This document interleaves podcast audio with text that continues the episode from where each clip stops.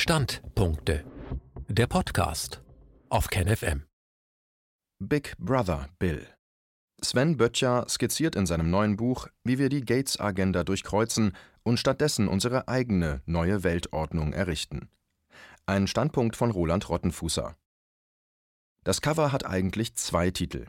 Im Fragesatz Wer, wenn nicht Bill, ist das letzte Wort durchgestrichen und durch wir ersetzt. Wer, wenn nicht wir? So fährt Sven Böttchers neues Meisterstück von Anfang an zweigleisig. Der Autor entwirft darin zwei alternative Zukunftsvisionen. Die eine beschreibt eine Welt, wie sie wohl auf uns zukäme, wenn wir Bill Gates die Führung überlassen. Die andere ist ein postapokalyptisches Worst-Case-Szenario. Der Autor macht keinen Hehl daraus, dass er letztere Variante vorziehen würde. Denn während der omnipotente Microsoft-Macher wohl in Richtung einer technokratischen, transhumanistischen Weltdiktatur steuern würde, sucht das andere Team, wir, kreative Lösungen nach dem zu erwartenden großen Zusammenbruch. Wir wären arm, auf Improvisation und Gemeinschaft angewiesen, dürften aber noch Menschen bleiben. Unter King Bill wäre das nicht so sicher. Sie haben schon alles über Corona gelesen, wissen schon alles und brauchen keine weiteren diesbezüglichen Nörgelattacken? Ein solches Urteil könnte sich als verfrüht erweisen. Zunächst, zwar schreiben manche Autoren Ähnliches wie Sven Böttcher, aber sie schreiben es niemals so wie Sven Böttcher. Der Mann ist ein stilistischer Solitär. Meist lacht und weint man bei der Lektüre gleichzeitig, denn Böttchers Milde ist grimmig und giftgetränkt, seine Untergangsszenarios lassen einen Frohgemut zurück. Ferner ist das ganz Außerordentliche an diesem Autor, dass er für seine Erzählung einen weitaus größeren Rahmen absteckt als die meisten anderen. Selbst wenn es sich um hellsichtige Corona-Analysten handelt. Das Virusthema ist bei Böttcher eingebettet in den Kontext eines noch größeren Themas, der Klima- und Umweltkatastrophe. Wenn wir zurückgehen ins Greta-Jahr 2019, so stellen wir fest, dass dessen Erkenntnisse mittlerweile fast verschwunden sind hinter Corona. Nicht so für Bill und seinen ungnädigen Biografen Sven. Der startet mit einem Rückblick auf die Zeit davor.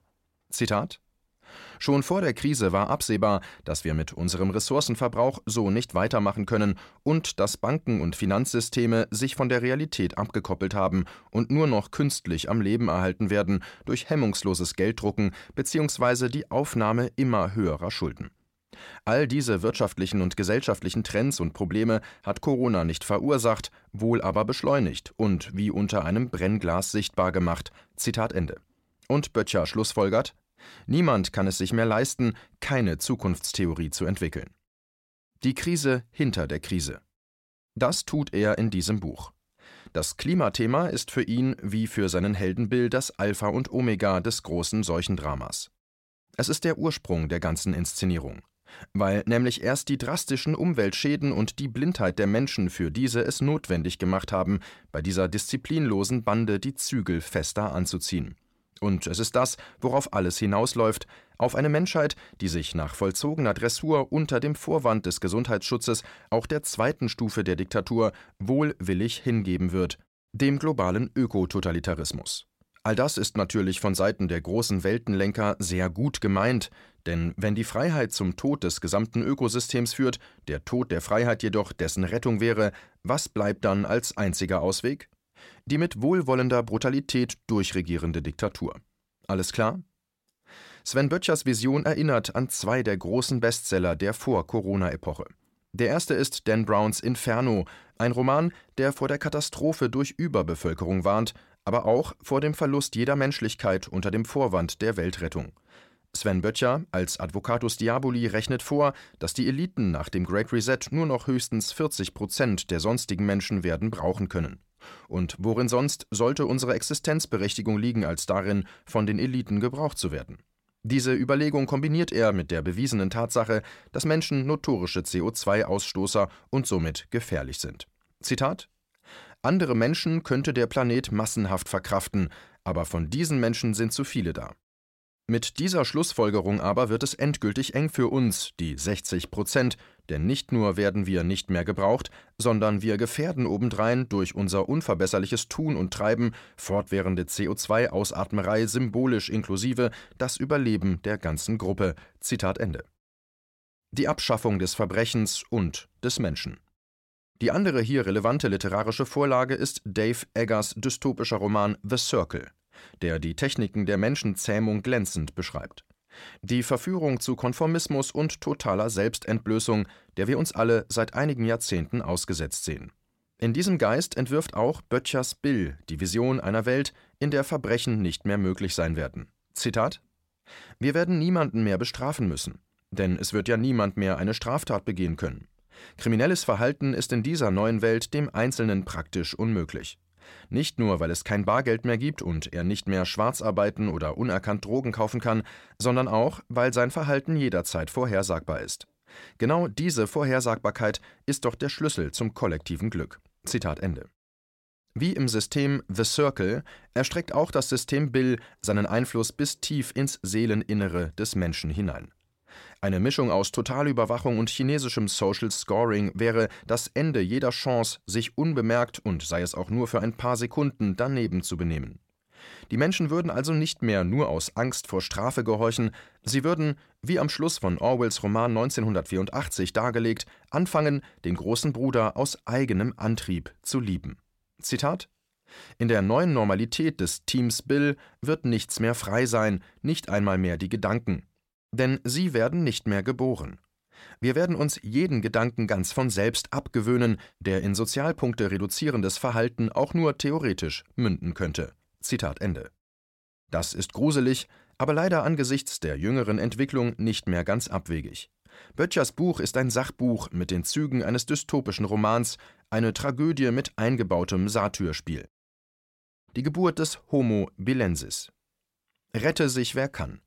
Böttchers literarische Abrechnung mit unserem Gesundheitssystem wäre durchaus auch als Titel seines neuen Opus geeignet. Bill Gates schwingt sich darin selbst mit Batman-Attitüde und asigem Joker-Grinsen zum Weltenretter auf. Nachdem, wie er es ausdrückt, wir alle Menschen auf diesem Globus durchgeimpft haben, löst er mit links auch noch das nächste Problem, die Klima- und Umweltkatastrophe. Doch wer rettet uns vor einem solchen Weltenretter?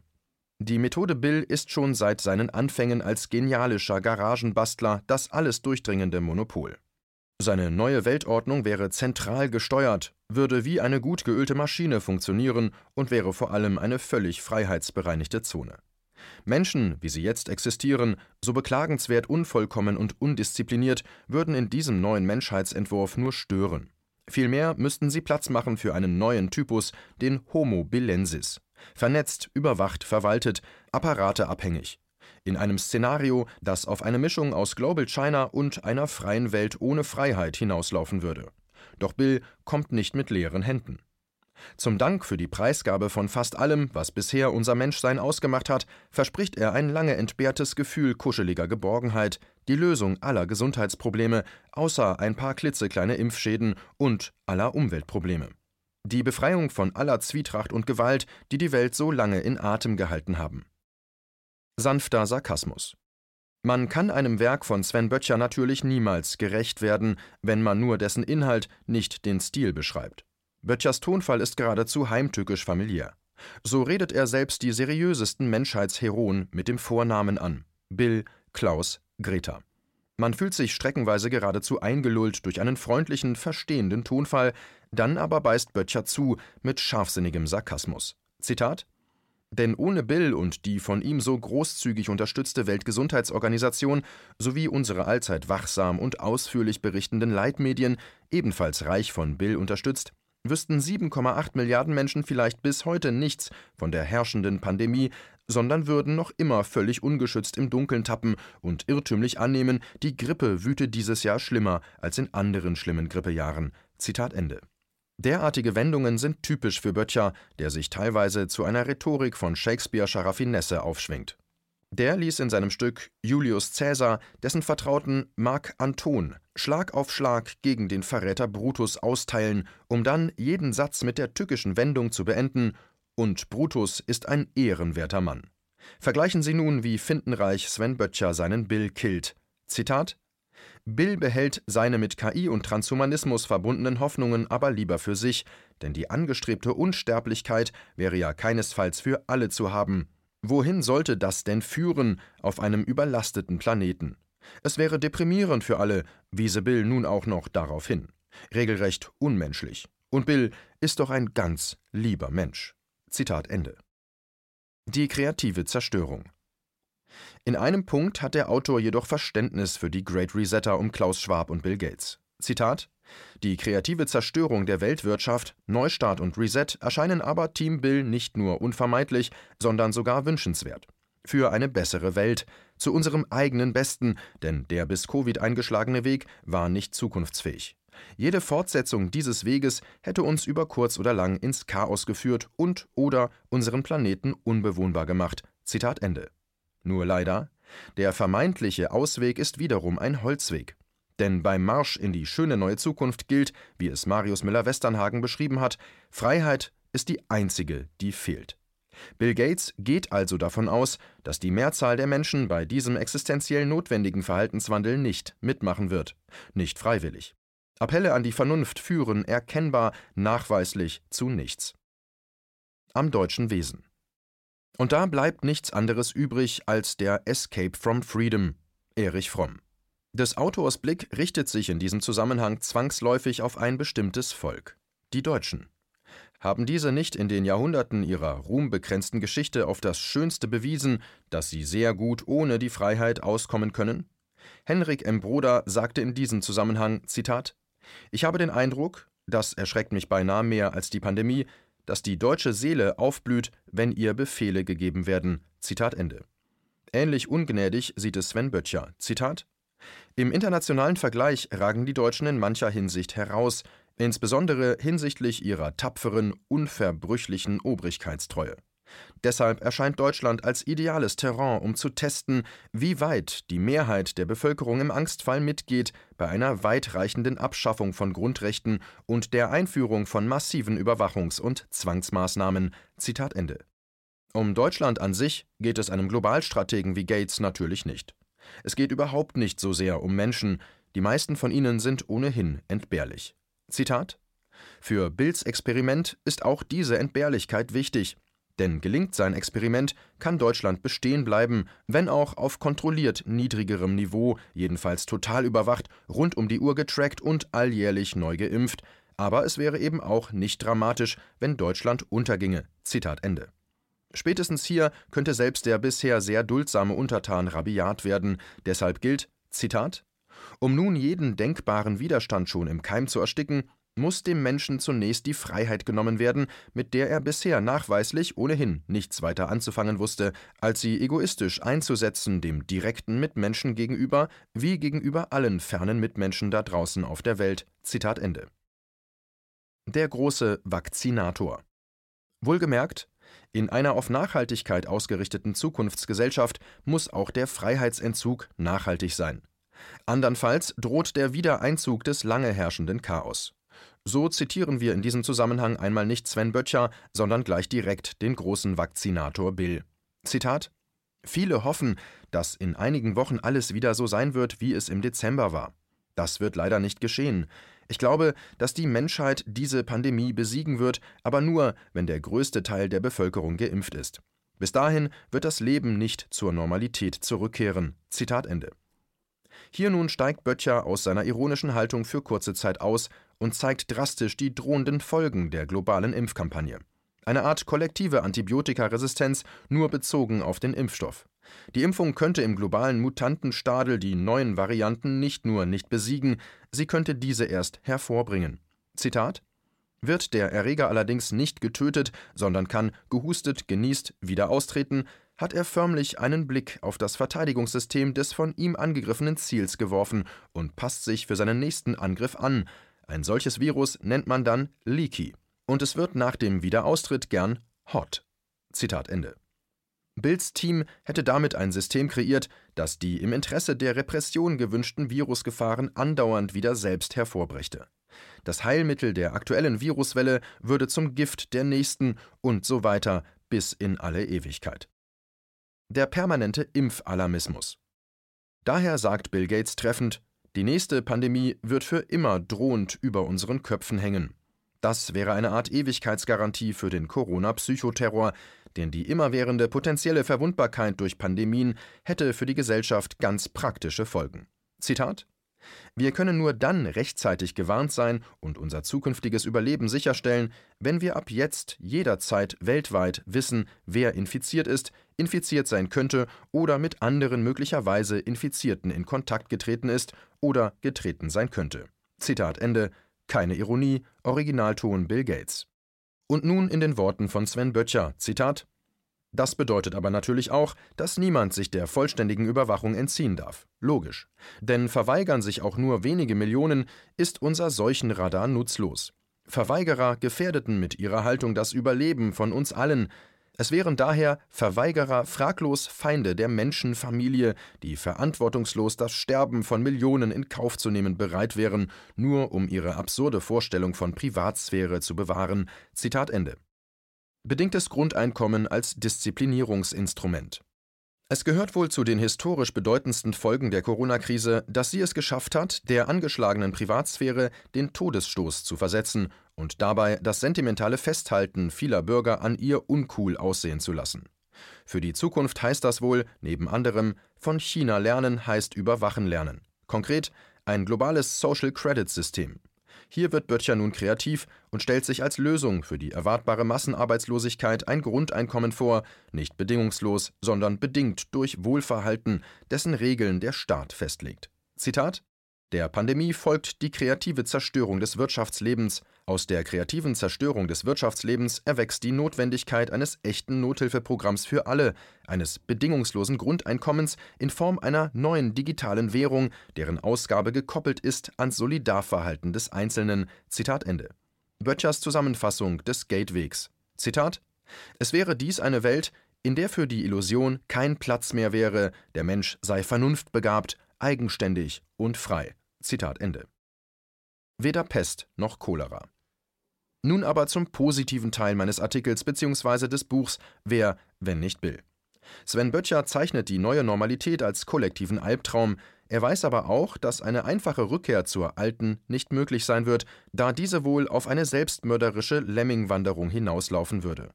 Hier hält es der Autor mit der indischen Schriftstellerin Arundhati Roy, die sich von den Mächtigen keinesfalls in eine destruktive Scheinalternative hineindrängen lassen wollte. Bei ihrer Rede beim Weltwirtschaftsforum 2003 forderte Roy, dass die Menschen der Welt nicht zwischen einer böswilligen Mickey Maus und den verrückten Mullahs wählen müssen. In den Worten von Böttcher bleibt uns tatsächlich nur die Wahl zwischen Pest und Cholera? Es muss einen dritten Weg geben, und den skizziert Sven Böttcher in der zweiten Hälfte seines Buchs auch ausführlich. Ich will hier nicht über Gebühr spoilern, es wird wirklich spannend, aber einige Hinweise seien erlaubt. Die Bürger haben in der Folge der Lockdowns und der damit verbundenen Entbehrungen gelernt, was sie wirklich brauchen und was nicht. Zitat wir können vielleicht sogar ganz gut ohne Unternehmensanwälte leben, die im Interesse ihres Unternehmens gegen das Gemeinwohl agieren, ohne Steuerberater, Hartz-IV-Schikaneure und ohne Investmentbroker. Ohne die hundertfach überbesetzten Verwaltungen von Krankenkassen und Versicherungen. Zitat Ende. Erträglicher Worst Case. Wir sollten also mit Klugheit und Gemeinschaftsgeist unsere eigenen konstruktiven Schlussfolgerungen aus den derzeitigen verstörenden Erfahrungen ziehen. Die dritte Verschwörung ist die des Team Mensch. In gewisser Weise ist der zweite Teil ein postapokalyptisches Szenario, aber eines, mit dem es den Menschen gut geht, wenn sie zusammenhalten, vielleicht besser als in der jetzigen erfolgreichen Episode der Menschheitsgeschichte. Nur wer den Worst Case erkennt, kann versuchen, ihn zu verhindern oder sich auf die Folgen vorzubereiten. War das nicht das Motto aller großen Dystopisten, angefangen bei George Orwell? In seiner Vision versucht Böttcher, die Fehler des Teams Bill ebenso zu vermeiden wie den Rückfall in die alte, ja ebenfalls nicht taugliche Normalität. Wenn das große Passagierschiff voll auf Eisbergkurs ist, müssen wir Rettungsboote bauen, und zwar bevor dieses gesunken ist.